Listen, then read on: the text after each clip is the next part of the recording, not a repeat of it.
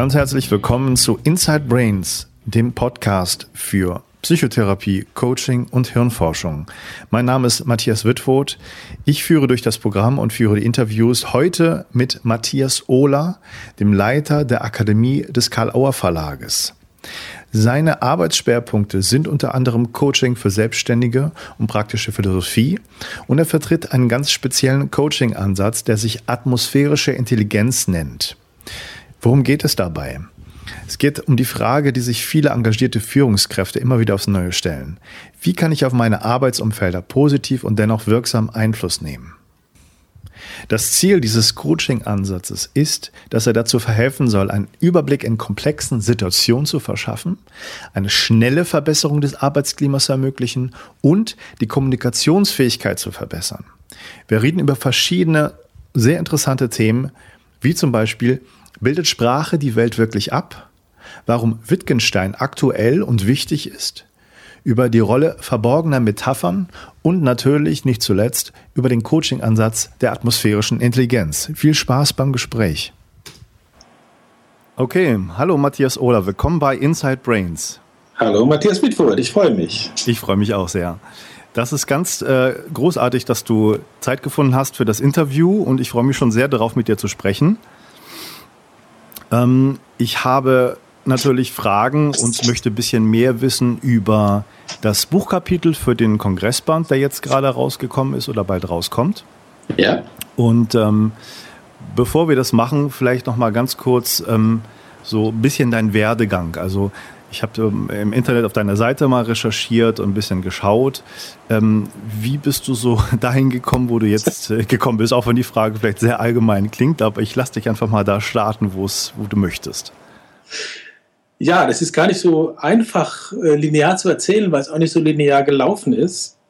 Wenn ich mich in Seminaren äh, vorstellen muss oder vorstellen will, ähm, mache ich so klassisch, klassische Äußerungen wie vom, von der Ausbildung her bin ich Philosoph und Linguist und Literaturwissenschaftler und habe nach meinem Studium äh, bei der IBM gearbeitet. Ganz, äh, ganz klassische Codierungsarbeiten gemacht für Sprachprogramme das war so äh, Ende der 80er Jahre.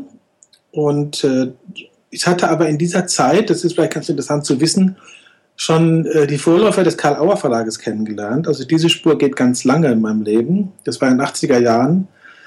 Äh, und habe äh, noch die letzten Zeiten erlebt, als Helm Stierlin äh, seinen Lehrstuhl hatte in Heidelberg und einen seiner damaligen, ich glaube nicht Assistenten, aber Mitarbeiter kennengelernt, der mich im Studium sehr beeinflusst hat.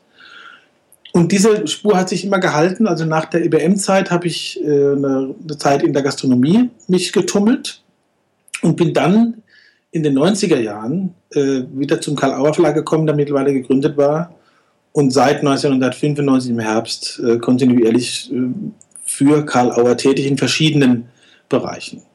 Mhm. Kongressbuchhandlung, Karl Auer Akademie äh, und so weiter. Okay, also von der Philosophie zu IBM ist ja schon mal ein ja. ganz schöner Sprung. Ja. Ähm, aber auch von IBM zur Betreuung eines Hotelrestaurants, äh, das ist schon erklärungsbedürftig, oder? Das ist eine familienliebesgeschichtliche Sache. Äh, ich sag, sage, diese gastronomische Zeit war für mich philosophisch sehr bildend. Ähm, weil ich einfach vieles, ich habe immer Philosophie als einen Versuch verstanden, auch mit dem Leben nicht intellektuell, sondern auch praktisch wirklich besser klarzukommen. Und eine Figur, die da ganz wichtig geworden ist für mich, ist der Ludwig Wittgenstein. Insofern auch wieder zur IBM eine ganz gute Beziehung. Also mit Logik und formalen Sachen habe ich es auch ganz gern gehabt. Mhm. Aber ähm, und die, diese Gastronomiezeit ist zu Ende gegangen, weil das Projekt, das wir gemacht haben, meine damalige Partnerin und ich, äh, hat gut funktioniert und es hat auch geklappt, was wir wollten, aber es hat unsere Beziehung gekostet. Oh, okay. Ja. so was. Ja? Mhm. Und äh, ich bin damit auch ganz versöhnt. Und äh, dann kam ich eben äh, zu Karl Auer und habe dort erst noch eine Zeit lang übrigens ein Gästehaus mitbetrieben, das Karl Auer mal hatte, vier Jahre lang und von Anfang auch gleich die Kongressbuchhandlung. Und hab, die Kongressbuchhandlung haben wir dann gemeinsam, Karl Auer und ich und meine Mitarbeiterinnen und Mitarbeiter, zu dem entwickelt, was er mittlerweile ist. Also in, auf ganz vielen Veranstaltungen äh, präsent mit Fachliteratur und glaube auch ganz gut bekannt, insbesondere im systemischen und hypnotherapeutischen Feld. Ja. Ja. Okay. Mhm. Ähm, ein großer Teil scheint auch der die Kongress oder die, die Kalauer Akademie zu sein. Mittlerweile ja. Ja. Mhm. Was, was ist das für eine Akademie? Also es klang sehr interessant, was da so das Konzept hintersteht, also Leute zusammenzubringen, die normalerweise nicht zusammen miteinander reden würden oder ja. an einem Tisch sitzen. Ja, da muss ich äh, die, die Lorbeeren ganz am Anfang gleich dem Fritz Simon geben. Der Fritz Simon hat die Karl-Auer Akademie ins Leben gerufen, hatte die Idee, äh, einfach äh, von, von Seiten des Verlages aus sich wieder ein bisschen mehr äh, zu beteiligen an dem, was veranstaltungs- und kongressmäßig stattfindet. Und einfach zu gucken, äh, der, der Karl-Auer Verlag ist ja hervorgegangen aus der, aus der IGST äh, und war sozusagen von Anfang an immer mittendrin im, in der, in, im Kongressgeschäft in, auch in, in, den, in den Veranstaltungen und so und hat maßgeblich dazu beigetragen, diese Konstruktivismuskongresse, die sehr viel in Bewegung gebracht haben im Feld. Und die Karl-Auer-Akademie soll jetzt wieder den Karl-Auer Verlag ein bisschen mit daran beteiligen, was sich äh, so tut im Feld von äh, Weiterbildung, von äh, inhaltliche Auseinandersetzung im systemischen Feld und verwandten Feldern, hypnotherapeutischen Feld. Und gerade mit dem Reden-Reichlich-Kongress ist das ja auch wirklich ziemlich gut gelungen, wobei die Akademie da nur äh, Kooperator war. Das war ja eine Kooperationsgeschichte von der Karl-Auer-Akademie im mehreren anderen. Also die Akademie ist sozusagen auch ein Feld, um ähm, so einen Realitätsbezug mehr herzustellen für den Verlag und auch äh, ja. so einen streitbaren Austausch herzustellen mit Veranstaltungen. Genau, so kann man das sagen. Und wirklich auch zu gucken, dass, äh, dass, dass irgendwie eine Möglichkeit besteht, dass Innovation stattfinden kann. Das gelingt nicht immer, aber dass nicht einfach mehr desselben passiert, äh, was, was sonst so läuft und dass, dass nicht jeder nur in seinem eigenen, wenn ich das mal so hart sagen darf, Saft weiterbrät und den versucht für sich zu pflegen und zu hegen, sondern auch neue Begegnungen stattfinden, die ein Stück, ja, dass man ein Stück weit auch Kontrolle aufgibt und guckt, was kommt dabei eigentlich raus. So habe ich das verstanden von Anfang an, fühlt den Auftrag so und finde ich eine sehr wichtige Geschichte. Und es ist schön, wenn man da so ein Akteur sein kann. An welche Veranstaltungen der letzten Jahre erinnerst du dich, die da besonders eindrucksvoll waren, die auch da wirklich das Konzept so zum Leben gebracht haben, wie du dir das vorgestellt hast? Also auf jeden Fall der Kongress Reden reicht nicht 2014 der eine absolute Überraschung war, äh, was die was die Anmeldezahlen und die, und die Teilnahme war. Das war wirklich sehr, sehr überraschend. Also Bernhard Tränkler, einer der Mitinitiatoren, hat ja schon viel erlebt und viel selber in, in Szene gesetzt in der, in der, in, im Feld und hat gesagt, sowas hat er nicht erlebt.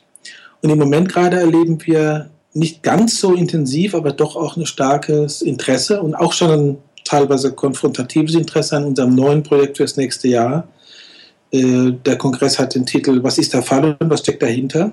Und wir kümmern uns um die Frage des Umgangs mit Diagnosen und Diagnostik in der systemischen Therapie und Beratung und den daraus äh, sich gestaltenden Kontakt zu anderen Therapie- und Beratungsansätzen und Schulen.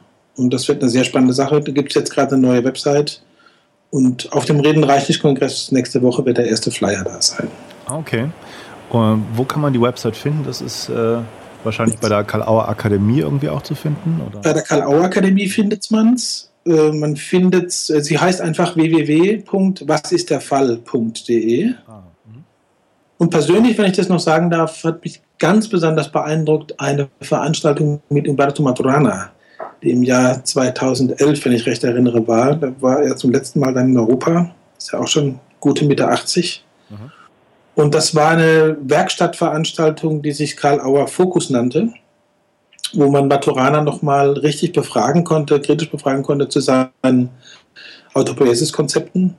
Und äh, das war einfach, einfach beeindruckend, mit ihm zwei Tage in einem dauerhaften Gespräch zu sein. Und da findet man in der ähm, Mediathek von der Karl-Auer Akademie auch drei, vier ähm, kleinere Aufzeichnungen aus diesem Seminar. Das war sehr beeindruckend. Mhm.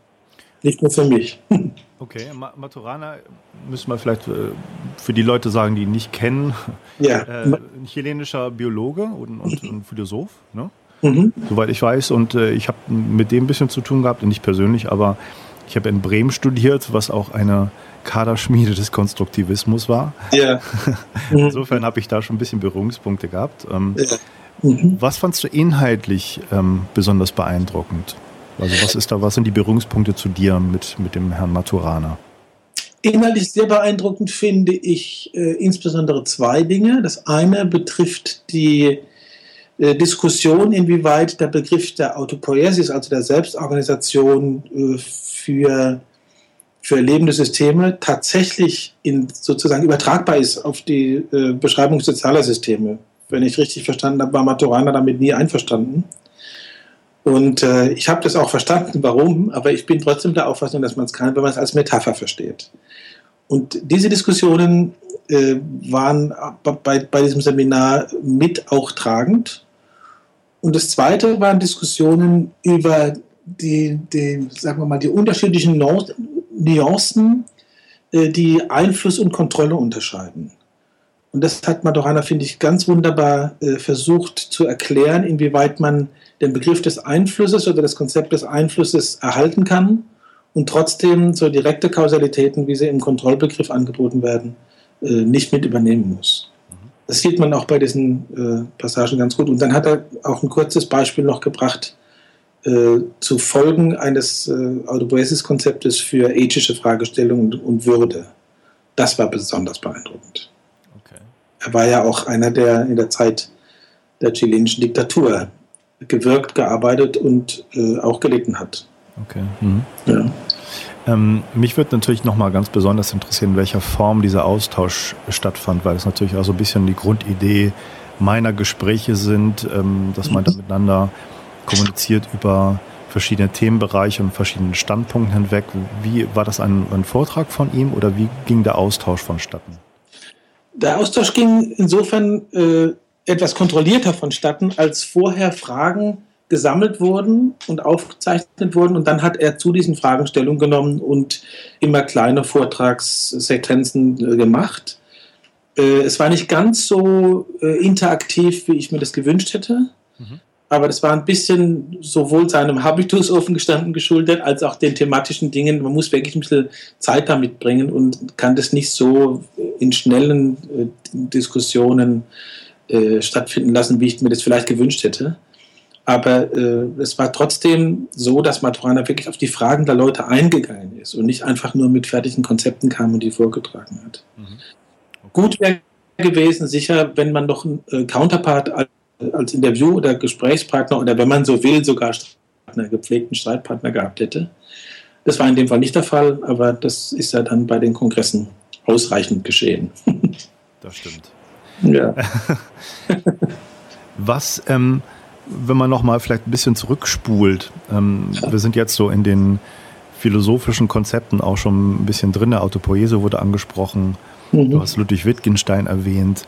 Mhm. Ähm, was ist so für dich lebensgeschichtlich eigentlich die, das Bedeutsame gewesen und die Motivation, so in Richtung Philosophie zu gehen und das auch zu studieren? Den, den Schritt zu wagen, würde ich mal fast behaupten, das zu ja. studieren. Da muss ich eigentlich ganz ehrlich sein. Also ich, ich, ich entstamme einem protestantischen Pfarrhaus und das übrigens gerne. Also ähm, da gab es natürlich viel Vorprägung mit äh, Beschäftigung, philosophische Lebensfragen, äh, nicht, nur, nicht nur theologisch geprägt eben, sondern auch äh, tatsächlich wurde philosophisch bei uns im Haus viel diskutiert, es wurde gelesen, es wurden Romane besprochen, zum Beispiel besonders äh, eindrücklich von meines Vaters Seite der Einfluss russischer Schriftsteller, Dostoevsky, Tolstoi und solche Leute. Wow. Aber der Beginn des, des Studiums war eigentlich ein Parkstudium. Ich wollte eigentlich Schauspieler werden. Mhm. Und äh, hatte eine Aufnahmeprüfung gemacht, äh, beziehungsweise erst eine Eignungsprüfung. Es war ein Fehler in meinem Leben, denn die ist super gelaufen und die Aufnahmeprüfung nicht. Und dann habe ich gedacht, gut, nächstes Jahr probiere ich es wieder und in der Zwischenzeit beginne ich ein Studium und äh, dachte, na, ich probiere es mit Philosophie, das interessiert mich, da habe ich Lust dazu. Äh, und das ist dann kein verlorenes Jahr. Und dann hat mich in, diesen, in dieser Zeit haben mich zwei Autoren besonders, oder drei, besonders erwischt, Jean-Paul Sartre, Edmund Husserl und Ludwig Wittgenstein. Und dann wollte ich kein Schauspieler mehr werden. War ich infiziert, ja. Ja, spannend, okay. Ja, ich habe äh, interessanterweise auch einmal eine Aufnahmeprüfung gemacht mhm. an der Schauspielschule. Ähm, Ach, bin auch okay. nicht genommen worden, aber ich war einfach super happy und euphorisch, dass ich überhaupt da zwei Stücke vorspielen durfte. Das hat mir eigentlich ja. schon gereicht. Ja, toll. Das finde ich ja schön. Ja. Wusste ich noch gar nicht, dass uns das auch verbindet. Ja, das interessant, ne, was man so alles entdeckt, nicht nur der Name. Ja. An welcher Schauspielschule hast du das gemacht? In Stuttgart. Ah, interessant. Okay, ich war Was natürlich idiotisch war, das bei einer Schauspielschule zu machen. Wenn man das weg machen will, muss man bei allen probieren und froh sein, wenn man überhaupt irgendwo reinkommt.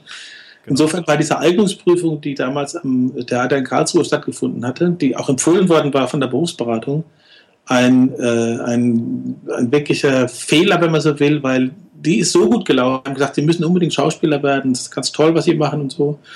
Und dann war ich äh, völlig, völlig falsch abgesichert sozusagen in meinem Selbstgefühl. Mhm. Aber im Nachhinein ist das eine hochinteressante Erfahrung äh, über Fehleinschätzungen zu sich selbst und dem, was die Welt von einem hält, sozusagen. Ja. ja. Das ist natürlich echt äh, sehr interessant. Und ähm, mhm. wie, was für einen Bezug hast du genau zu diesen drei Philosophen, die dich so in, in den Bann geschlagen haben? Was würdest du mhm. da so für Eckpunkte nennen können? Also äh, bei Edmund Husserl ist es die, und, und bei Sartre ist es die intensive Beschäftigung mit etwas, was ich die Grundspannung des Lebens nennen will, auch übrigens bei Maturana dann, äh, Alleinsein und Zusammensein. Ja, dass beides als äh, beglückend und beides als bedrohlich oder als schwierig erlebt sein kann und auch von mir erlebt worden ist. Und dazu Konzepte zu haben, wie das miteinander spielt und wie man das verstehen kann, wie der, ja, die, die alte philosophische Situation, ich und die Welt. Ne? Wie, wie ist dieses Verhältnis einigermaßen zu klären? Ja. Äh, und das finde ich schon sehr, sehr äh, beeindruckend bei so Leuten wie, wie Husserl und Sartre, die ja viel miteinander zu tun hatten, obwohl sie vom Typ her ganz verschiedene waren und auch von der, von der Herangehensweise. Aber da, da habe ich einfach unheimlich viel Futter gefunden. Mich, mich damit methodisch diszipliniert auseinanderzusetzen, wenn man so will, bei Husserl und äh, engagiert und literarisch äh, bei Sartre. Mhm. Und ähm, beim Wittgenstein, der später äh, dazu kam, wenn man so will, habe ich in dieser Sprachspielmethode, also mir ist gar nicht so wichtig, der Wittgenstein des Traktatus, das ist eine faszinierende Zeit und faszinierende Ideen. Aber für mich ist viel wichtiger der Wittgenstein der späteren Jahre, äh, philosophische Untersuchungen und das Konzept des Sprachspiels und da zu gucken, bis in die Details hinein, wie, wie organisieren wir eigentlich unser Reden und Erleben von eben Alleinsein, Zusammensein, in der Welt sein, uns gegenseitig beeinflussen.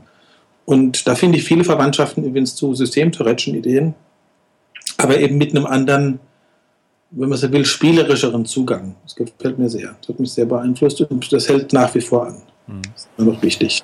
Das, das äh, Interessante, wenn ich mich richtig erinnere, bei Wittgenstein ist ja, dass der wenn man das so sagen darf, zwei Hauptwerke ja gemacht hat und sich im Grunde mit seinem späteren Werk in vielen Punkten von seinem ersten Werk verabschiedet hat. Kann man das so sagen? Das kann man so sagen, aber manchmal erscheint mir das auch ein kleines bisschen übertrieben, denn ich würde sagen, für ganz bestimmte Bereiche, zum Beispiel äh, von erkenntnistheoretischer Forschung, ist der Traktatus äh, rehabilitierbar. Da muss man äh, gar nicht so weit gehen wie der Wittgenstein selber, sondern kann sagen, für, für abbildtheoretische Funktionen der Sprache ist das völlig okay. Er hat nur klar gesehen, dass wenn man das totalisiert, wenn man diesen Zugang totalisiert auf äh, Lebensbereiche, dann sind die wichtigsten Lebensbereiche eigentlich gar nicht betroffen. Und das sind die, die unsere Gefühle und äh, äh unser, die Organisation unseres sozialen Lebens betreffen. Mhm. Äh, da kann, kann man mit dem Traktat nichts anfangen, dafür ist er einfach nicht da. Und ähm, aus meiner Sicht, so salopp gesagt, sollte man es auch gar nicht erst probieren, sondern lieber wirklich diese Sprachspielmethode äh, annehmen. Und da kommt ein philosophisches Konzept, äh, denke, das war, das war eine Änderung bei ihm, dass er gemerkt hat, Philosophieren muss nicht zu einem Abschluss kommen, sondern braucht eine, eine gute Methodologie, mit der man es immer wieder betreiben kann, aber es muss nicht zu einem großen konzertanten Abschluss kommen und dann ein für alle Mal alle Probleme gelöst haben. Das war noch die Idee des Traktatus. Mhm. Und da kann man schon deutlich sagen, gibt es eine Distanzierung, das stimmt. Ja. Ähm, vielleicht mal etwas ähm, überspitzt gefragt. Ähm, du hast ja auch ähm, ein Ludwig Wittgenstein Institut mitbegründet. Mhm. Warum ist Ludwig Wittgenstein überhaupt noch heutzutage interessant? Was gibt er für gerade Bereiche Coaching, Therapie? Was gibt er einem noch? Warum muss also, man ihn lesen? Na, muss man ihn lesen? es ist sicher nicht einfach, ihn zu lesen, aber äh, der Denkstil, den er anbietet, ist einer, bevor man sozusagen auf die Antworten losrennt, die einen wichtige Fragen äh, zu, zu verlangen scheinen, erstmal zu gucken, äh, welche Fallen stellen mir eventuell die Fragen, die ich mir vorlege und muss ich mir überlegen, ob ich, ob ich, ob ich diesen, diesen Spuren folge, die die Fragen mir stellen. Es gibt ja ein berühmtes Zitat von ihm, als er sich selbst gefragt hat, was ist dein Ziel in der Philosophie? Da hat er gesagt, der Fliege den Ausweg aus dem Fliegenglas zeigen. Und in der philosophischen Untersuchung gibt es später eine Passage, wo er sinngemäß formuliert, ähm, eine unpassende Frage ist ein sicheres Mittel, in einer Verwirrung stecken zu bleiben. Sie verriegelt gleichzeitig den Ausweg aus ihr. Und das scheint mir ganz klar zu sein, was da gemeint war beim Wittgenstein.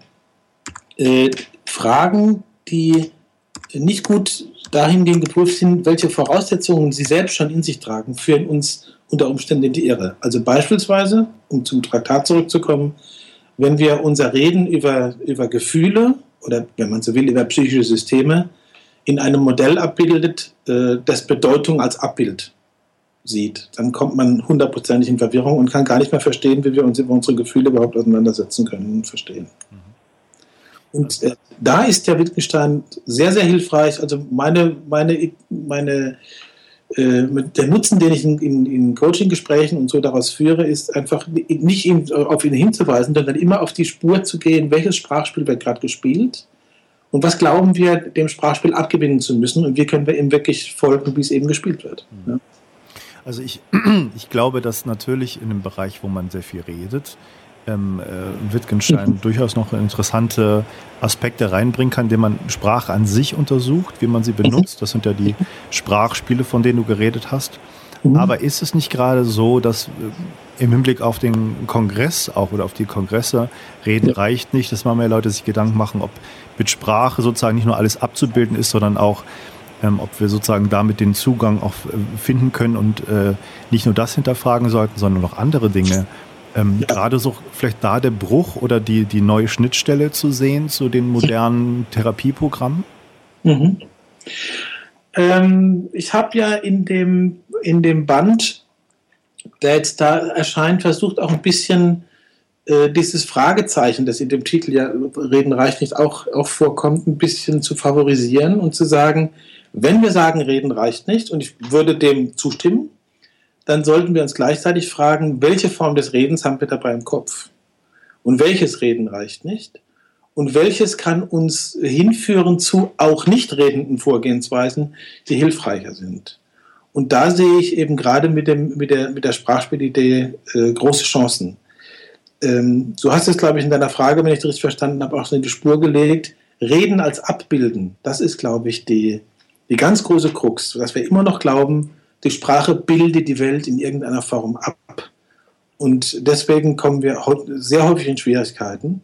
Und wenn wir diesen Weg verlassen und dann vielleicht auch mit körperbetonten Methoden arbeiten, dann merken wir plötzlich, jetzt sind wir in einem Bereich, wo es gar nicht mehr um Abbilder oder um richtig oder falsch oder um wahr oder falsch geht, sondern um ganz andere Bereiche. Wofür wir übrigens auch im alltäglichen Leben völlig andere Sprachspiele haben. Der Sprachspielbegriff von Wittgenstein soll immer, das ist methodisch ganz klar gesagt, äh, ins Bewusstsein rücken, dass die Sprache etwas ist, was mit anderen Lebensbereichen eng verwoben ist und nicht für sich steht. Und das finde ich ganz, ganz bedeutend. Mhm. Sehr spannend. Ähm, mir ging gerade noch der Gedanke im Kopf herum, und ich hoffe, dass ich den jetzt nicht verliere, weil der vielleicht okay. eine Spur zu kompliziert für mich ist. Nein. Ähm, ähm, diese, dieser Gedanke da auch mit, mit Sprache Welten zu erschaffen, nicht nur, dass Sprache die Welt nicht wirklich abbilden kann, sondern auch mit Sprache zu erschaffen, ist ja in der, in der Hypnotherapie fest verankert. Und im, im Negativen umgibt uns das ja immer mehr, wenn man sozusagen die heutigen ja. Schlagzeilen sich anschaut, die heutigen politischen äh, Reden und Gespräche sich anschaut, die immer mehr referenzieren im Grunde auf George Orwell, wie man äh, politische oh. Welten schafft, ähm, ist uns das ja sehr geläufig, dass äh, die Sprache sozusagen auch ein, ein Kreat, ein, ein Erschaffer sein kann mhm. ähm, mhm. und dass man das auch als Möglichkeit sieht, wieder die Sprache dann zu reflektieren. Ja, also du sprichst etwas an, was äh, für mich ganz, ganz ganz überzeugend konzeptionalisiert ist in der Beschäftigung mit Metaphern.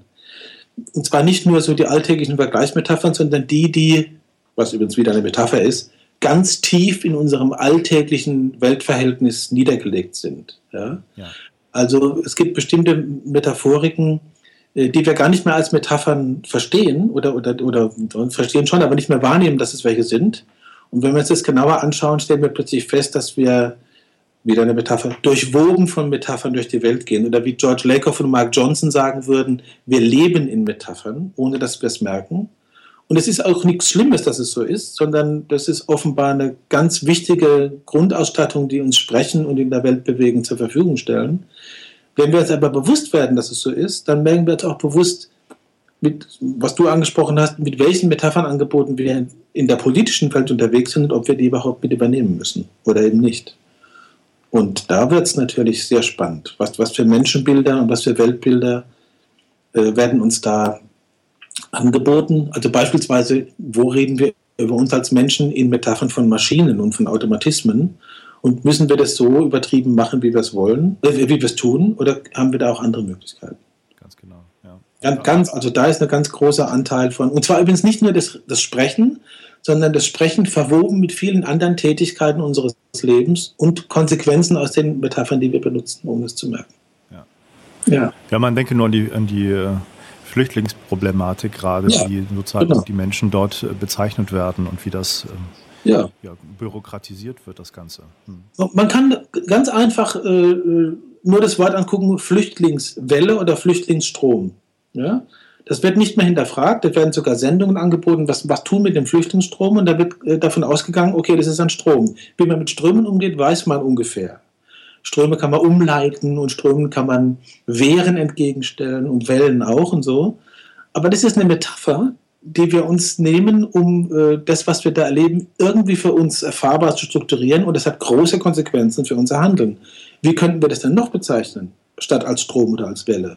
Ohne dass ich jetzt da Vorschläge machen muss, glaube ich, wird unmittelbar klar, es ist eine starke Metapher und die hat Folgen für unsere Verhaltensweisen. Ja. Ähm, ich würde gerne mal jetzt den, den Bogen schlagen direkt zu dem Kapitel des, des Reden reicht nicht Bandes, das du bei okay. hast. Mhm. Ähm, und da ist ja der zentrale Begriff der Atmosphäre. Ja.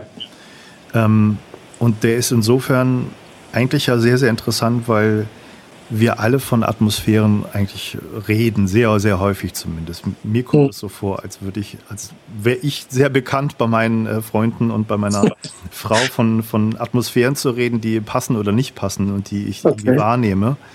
Ähm, wie verstehst du das Konzept? Und du hast ja, glaube ich, auch einen, einen Coaching-Ansatz damit entwickelt äh, oder beschreibst den zumindest dort, ähm, ja. der mit diesem Begriff arbeitet. Da muss ich zuerst sagen, dass äh, die Grundidee, sich auf das Atmosphärische so intensiv einzulassen, äh, von meinem Kollegen Raimund Scholl aus München kam, der bei mir Teilnehmer in einem philosophischen Kurs war vor zehn Jahren.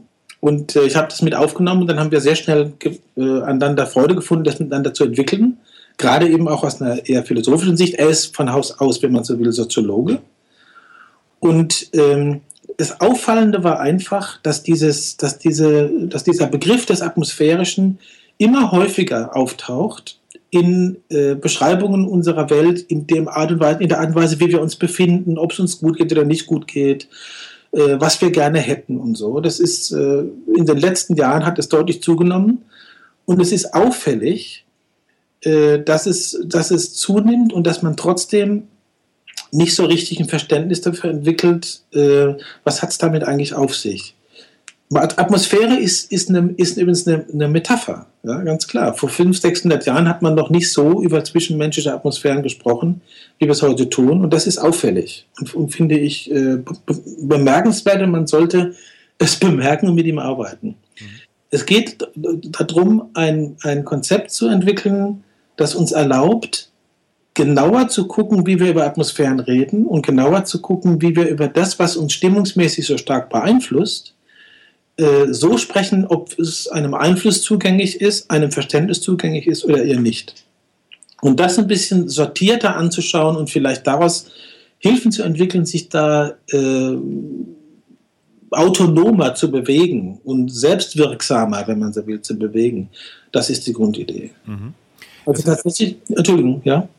Ähm, mir kam nur der Gedanke, das erinnert ja schon ein wenig so an auch das Thema, was wir gerade hatten, dass man die Sprache reflektiert. Jetzt ist sozusagen mhm. da die Atmosphäre als zentrales Konstrukt. Ähm, mhm. Aber es ist ja schon sehr ähnlich, dass wir das nicht einfach nur aufnehmen und hinnehmen, sondern uns als agierende Wesen ja. ähm, betrachten können, die das auch beeinflussen. Das ist halt, glaube ich, so ein bisschen der, der Sinn dahinter. Ja, genau. Also, dass wir wirklich gucken, wo, wo gewinnen wir Einflüsse, wo gewinnen wir Möglichkeiten, Atmosphären zu lesen. Also dieser Begriff der atmosphärischen Intelligenz, den der Ramon Schölder mal in die, in die Arena geworfen hat, sozusagen. Äh, interlegere Lesen zwischen Lesen heraus. Also aus den Verhältnissen, die wir als atmosphärisch wirksam irgendwie erleben, die genauer zu lesen und zu gucken, was trägt eigentlich alles dazu bei, dass äh, das atmosphärische Erleben gerade so ist, wie es ist und was tragen wir selbst dazu bei. Und zwar nicht nur als Erlebende, sondern als Mitkreierende in diesen Atmosphären. Mhm, genau. Da gibt es eine wunderbare Geschichte aus der Tankstelle, aber wahrscheinlich haben wir keine Zeit, die jetzt zu erzählen, aber die ist im Buch beschrieben. Ähm, die finde ich sehr, sehr eindrucksvoll. Ich finde, die, die, solltest du erzählen. ja, das, ich, war, ich war dabei. Also das war, Aha. besser finde ich, kann man es gar nicht mehr beschreiben. Es war einfach so, dass in, äh, relativ viel los war an der Tankstelle und die Zahlstation für elektronisches Bezahlen war ausgefallen. Also man konnte nur noch bar bezahlen. Und dann standen in dem äh, Zahlraum äh, mehrere Leute, die nicht genug Bargeld dabei hatten oder eben auch nicht bar zahlen wollten. Und äh, einer der beiden äh, Diensthabenden hat mit der Hotline telefoniert, um dieses äh, Zahlmodul wieder in Gang zu bringen. Und der andere hat die Barzahler abkassiert. Und irgendwann war die Situation eben so, dass nur noch Leute da drin standen, die mit Karte zahlen wollten oder konnten. Und draußen ging nichts mehr weiter, weil die Zapfsäulen nicht freigeschaltet wurden, weil nicht bezahlt war. Und es hat sich so ein bisschen eine Atmosphäre, wie man sich jetzt gut vorstellen kann, breit gemacht von, von äh, Unruhe, von Nervosität, wieso geht es nicht weiter und dann äh, Füße klopfen und so weiter. Und ähm, als er sich ein bisschen hochgeschaukelt hatte, wie man sieht, alles Metaphern, hat einer der Anwesenden gesagt, na hören Sie mal, wir sind hier jetzt zufälligerweise zusammen, weil wir äh, uns einen Sprit zahlen wollten stellen Sie sich vor, wir wären zufälligerweise zusammen, weil wir auf die Polizei oder den Krankenwagen warten, weil wir miteinander in einen Unfall verwickelt sind. Und dann haben andere so geguckt und gesagt, ja stimmt, das wäre eigentlich so. Und dann sagte irgendeiner, wenn wir jetzt noch eine Tüte Chips kriegen, wird das hier eine Party. Das hat derjenige, der gerade nichts zu tun hatte, weil er keine Kassiererfunktion mehr machen musste, gehört und reichte zwei Tüten Chips raus. Die wurden genommen und dann wurde es unterhalten, was für ein Auto man hat, ob man verheiratet ist oder nicht und so. Und irgendwann kam einer von den draußen, die nicht tanken konnten, rein und hat gesagt, sag mal, hat hier jemand Geburtstag oder warum geht es hier nicht weiter? und da war die Atmosphäre wirklich vorher einfach gekippt und hat sich, hat sich sehr verändert durch unmerkliche Beiträge. Daraus kann man nicht schließen, dass diese Beiträge immer zu dieser atmosphärischen Wirkung führen, wie es da war. Aber man merkt, was kann atmosphärisch beitragswirksam sein und wo kann man vielleicht was finden, um irgendwie Interventionsideen zu kriegen für Atmosphären, die einem gerade nicht so gefallen. Ja. ja.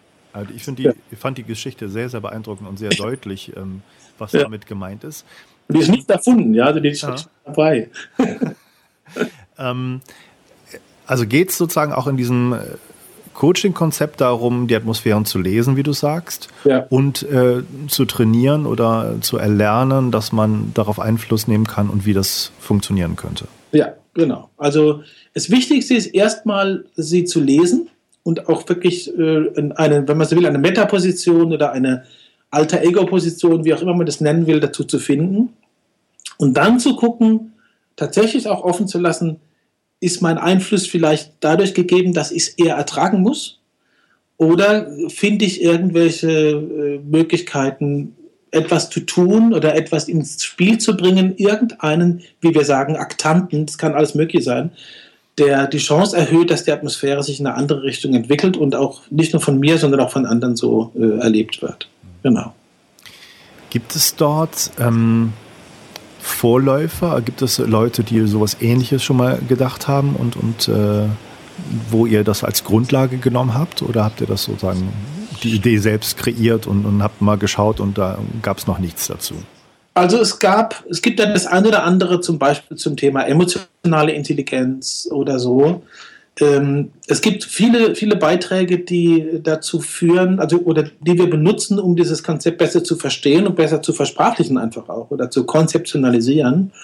Aber äh, so einen direkten Vorläufer gibt es nicht. Es gibt Leute, die sich mit Atmosphären beschäftigt haben, aus einer erkenntnistheoretischen Sicht oder einer ästhetischen Sicht, Gernot Böhme zum Beispiel, oder auch Peter Sloterdijk. Aber die, der Ansatz, mit dem die das betreiben, ist mir insofern nicht so ganz sympathisch, also am wenigsten bei Sloterdijk, weil der immer davon ausgeht, es braucht Experten, die äh, das Atmosphärische überhaupt für die Leute erschließbar machen, weil bis, eigentlich können normale Leute nur über gute und schlechte Stimmung reden. Das ist definitiv nicht der Fall, sondern eben gerade der Atmosphärenansatz, wie wir ihn entwickeln, glaube ich, verhilft Leuten zu erkennen, dass sie atmosphärisch ausgesprochen kundig sind. Und das Einzige, was man braucht, ist noch ein weiterentwickeltes Konzept, um diese Kundigkeit besser zu beschreiben. Also es ist letztendlich das Gegenteil eines elitären Ansatzes. Würde ich, würde ich schon so reklamieren wollen, offen gesagt. Schön gesagt, vielen Dank. Will ich denken. Wo ähm, kann man das lernen? Wo hast du Kurse, die du anbietest? Wir haben äh, einzelne Seminare dazu angeboten und haben auch mal zweimal eine Atmosphärenakademie gemacht. Äh, das war allerdings insofern ein bisschen schwierig, als die Leute natürlich, äh, äh, ja, man, sie wussten nicht so genau, es ist noch nicht so eingeführt. Ja? Es, ist, es ist keine, keine, hat keine Zertifizierung, was wir auch gar nicht wollen und gar nicht brauchen. Wir führen jetzt äh, im Herbst dieses Jahres und im Sommer nächsten Jahres atmosphärische äh, Wochen durch. Woche heißt, es sind viereinhalb Tage, wo wir dieses Konzept ein bisschen genauer versuchen äh, zu erklären und auch erlebbar und, und, und, und erfahrbar zu machen. Nächstes Jahr, wenn ich es recht erinnere, mit dem Schwerpunkt auf dem Thema Habitus. Der Habitus ist ein Begriff aus der Soziologie, den der Ramund eingebracht hat äh, von Pierre Bourdieu. Und um, um diese Frage von vorhin nochmal aufzugreifen, natürlich kommen über, über äh, Gendlins Focusing-Konzept, über Husserls Phänomenologie, über Wittgensteins Sprachspielkonzept und eben dieses Habitus-Konzept von Bourdieu sehr, sehr viele Beiträge von Vorläufern mit rein, für die wir auch sehr glücklich sind, dass es die gibt. Also es gibt offene Seminare und es gibt immer wieder mal im Rahmen von Weiterbildungen, äh, beispielsweise die ich an der Fachhochschule in der Schweiz mache, äh, angewandte Philosophie im beruflichen Kontext, gibt es immer einen Tag, wo ich dieses Atmosphärenkonzept als ein Beispiel für philosophisches Coaching zeige und damit arbeite. Ah, sehr gut. Okay. Mhm. Ähm, als ich deine Biografie mir angeschaut habe, war mhm. auch sehr schnell ersichtlich, dass Musik eine große, eine große Rolle in deinem Leben spielt. Ja, richtig. Ähm, was hast du damit noch am Hut? Ist das, spielt das noch eine Rolle auch direkt für deine Arbeit? Hast du irgendwie Analogien, die du mit der Musik äh, verbindest? Ja, also es spielt zum einen eine Rolle, dass ich immer noch Musik mache und auch musikalisch auftrete. Gott sei Dank nicht abhängig bin davon.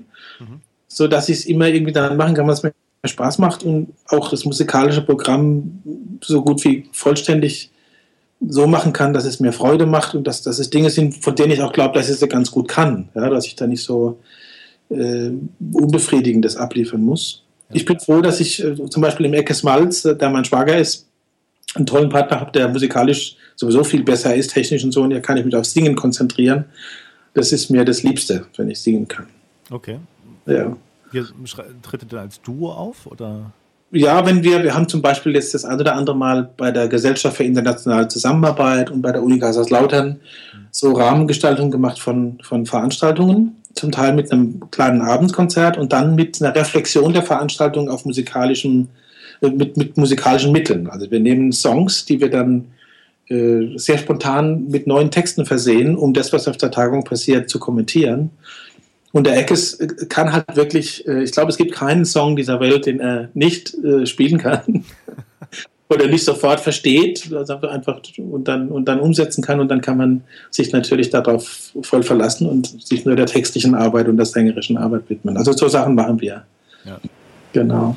Mhm. Gibt es ähm, so ein bisschen als Zukunftsausblick mal ähm, anzusprechen und, und, und zu rahmen. Gibt es von dem Karl Orr Verlag irgendwie zukünftige Projekte, wo es hingehen soll, abseits der Akademie oder integriert in die Akademie meinetwegen auch, an denen du beteiligt bist, auch hauptsächlich? Es gibt natürlich die Idee oder, oder die Anforderung, sich äh, damit auseinanderzusetzen, was bedeutet es, äh, Verlag zu sein? Nicht nur ihn zu betreiben, sondern wenn man das als soziales System versteht, Verlag zu sein in zehn Jahren. Alle wissen, dass es was anderes sein wird, als es heute ist, oder zumindest haben sie die, die Vermutung und, und sozusagen, wenn man so will, ein atmosphärisches Vorgefühl davon. Ja. Aber so richtig äh, weiß niemand so genau, was es wirklich sein wird. Man braucht sich nur E-Books anzugucken. Äh, alle machen es, alle wissen, dass es eigentlich nicht die Zukunft ist. Und mit äh, Fragen diesbezüglich und mit Forschung und Ideen bin ich im Rahmen der Akademie und auch des Verlags auch mit betraut und mit beschäftigt im Team. Ja. Okay. Mhm. Mhm. Ähm, also ich bedanke mich jetzt schon mal für die, für die Einblicke in, in deine Arbeit und dein Leben. Ähm, mhm. Um jetzt sozusagen ähm, zu den Schlussfragen zu kommen. Okay. Würde ich dich bitten, um auch deine Zeit nicht so weiter äh, zu strapazieren, welche drei, vier, fünf Bücher sind dir besonders am Herzen? Was sind so die prägenden mhm. Bücher mhm. für, dein, für dein Leben, für deine ja. berufliche Wahl vielleicht auch? Ich würde auf jeden Fall, okay, was drei, vier, fünf gesagt. Ich sag mal, äh, ganz bedeutend sind die Volkserzählungen von Tolstoi. Ganz, ganz wichtig. Okay.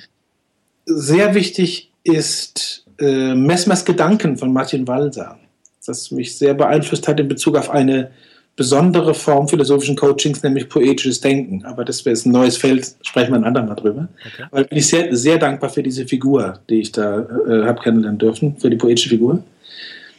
In jüngster, natürlich Wittgensteins philosophische Untersuchungen, die darf ich einfach nicht vergessen, die sind ganz, ganz bedeutend und entscheidend.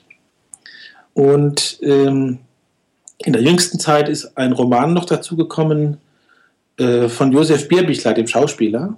Der Roman heißt Mittelreich und beschreibt aus meiner Sicht äh, unheimlich eindrücklich, wie man heute sagt, die dramatischen Folgen äh, des Krieges und der Nachkriegszeit in Mitteleuropa, so wie ich es noch nirgendwo anders gefunden habe. Wenn man so will, ist der Roman das beste Fachbuch zum Thema Trauma, das ich kenne. Das klingt sehr interessant. Okay. Sagenhaft. Ja. Mittelreich von Josef Bierbichler. Kann ich ruhig werbend sagen. Okay. Das wären so vier, wo ich sage, die sind wichtig. Genau. Äh, gibt es Filme, die dich ähm, geprägt haben? Gerne auch Dokumentarfilme vielleicht oder Spielfilme? Ja, gibt es auch. Äh, da gehört auf jeden Fall, das, das, erste, was ich sofort nennen muss, ist der Film Molière von, vom Théâtre du Soleil, äh, der auch nochmal in der Zeit mich sehr geprägt hat, äh, als ich Schauspieler werden wollte. Das ist ein äh, Biografiefilm über äh, Jean-Baptiste Poquelin Molière und von einer Theatergruppe inszeniert und, und gespielt und die wissen eben, worum es geht, weil der Molière ja lange eine eigene Theatergruppe der Truppe. Ja. Ein ganz, ganz wichtiger Film für mich. Okay. Mhm. Das, äh, ich kann mich nur erinnern, dass ich, glaube ich, in den 80ern gab es mal, aber das ist nichts, nichts im Fernsehen gewesen, von, von dem du gerade redest, oder? In den 80ern gab es mal so einen Mehrteiler über Molière. Richtig, das ist der Film. Ah, okay. Das ist der Film, der, der, kam dann in vier oder fünf Teilen im Fernsehen. Ja, genau. Mhm. Und äh, das ist ein Film, ich habe hab auch die DVD, habe ich auch schon am Rechner auch angeguckt, aber immer wieder warte ich darauf, dass es irgendwann mal wieder im Kino kommt und habe es lange nicht mehr gefunden, weil die Bildersprache dieses Filmes ist unglaublich schön. Also ich glaube, ich war Teenager und hat mich sehr beeindruckt. Ich kann mich ja. noch erinnern, dass äh, ist es nicht so, dass Molière sogar auch äh, auf der Bühne gestorben ist, als er den eingebildeten Kranken gespielt hat? Richtig, genau. Okay, ja. Genau, ganz genau. Also den, den würde ich äh, mitnehmen und äh, das, da wäre die erste Wahl, muss ich ehrlich sagen. Ja. ja. Ähm, welche, welche Menschen haben dich besonders beeindruckt und geprägt? Auch gerade im Hinblick auf die Psychotherapie-Szene, über die du wahrscheinlich einen, einen großen Einblick hast wie sonst niemand na, wie sonst niemand, ist es vielleicht übertrieben. Aber ich habe aus meiner Perspektive, wo ich so lange auch in diesem Feld mich bewege, natürlich schon viele Leute kennengelernt und viel Einblick. Ganz klar Helm Stierlin, das muss ich sagen. Auch wenn ich ihn äh, nicht in der Zeit kennengelernt habe, wo er noch aktiv tätig war. Und dann erst später, also in, in diesen Nachfolgeorganisationen wie der EGST und so. Helm Stehlen ist so mit einer der Begründer der systemischen Familientherapie, kann man das Richtig, so sagen? Hm. genau. Also zumindest hier jetzt im, im äh, mitteleuropäischen oder im, im, im, europäischen Raum und im deutschsprachigen Raum, das kann man so sagen. Ich kenne ihn auch persönlich und finde ihn eine unglaublich beeindruckende Figur. Mhm. Äh, wenn wir bei der Szene äh, der Psychotherapie und Beratung bleiben, dann auf jeden Fall Fritz Simon das äh, ist, ist eine ganz beeindruckende Figur. Ja. für mich und äh, sowohl intellektuell als auch von, der, vom, von, der, von den praktischen Ansätzen, soweit ich die mitbekommen habe. Mhm. Und auch sein Kollege Gunther Weber. Ähm, und für mich selbst äh, kann ich sagen, meine Eltern. Das mhm. muss ich ganz deutlich sagen, die mich äh, in einem offenen und streitbaren Geist haben groß werden lassen. Großartig, ja. Hm. Ähm, ich, ich würde dich gar nicht dazu zwingen, da jetzt Namen zu nennen, aber wer, von wem bist du gar nicht beeindruckt? Oder wie kann man das sagen? Welche Richtung glaubst du haben keine Zukunftsfähigkeit, gerade herumgeistern? Das ist ja wirklich witzig.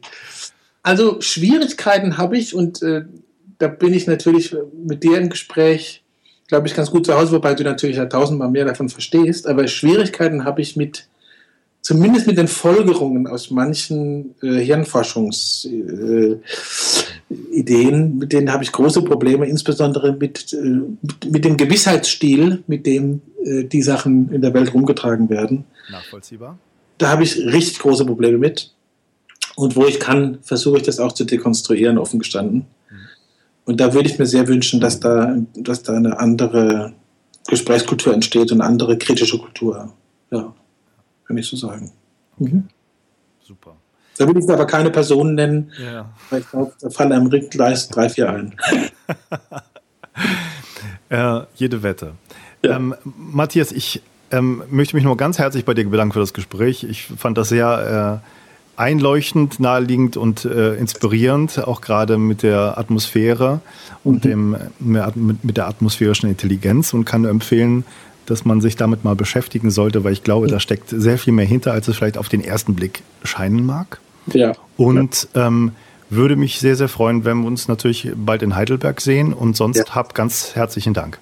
Ich danke dir sehr und ich danke dir ganz besonders für äh, die atmosphärische Gestaltung dieses Gesprächs. Die fand ich unglaublich äh, schön und für mich wohltuend. Vielen Dank. Sehr gerne. Dankeschön.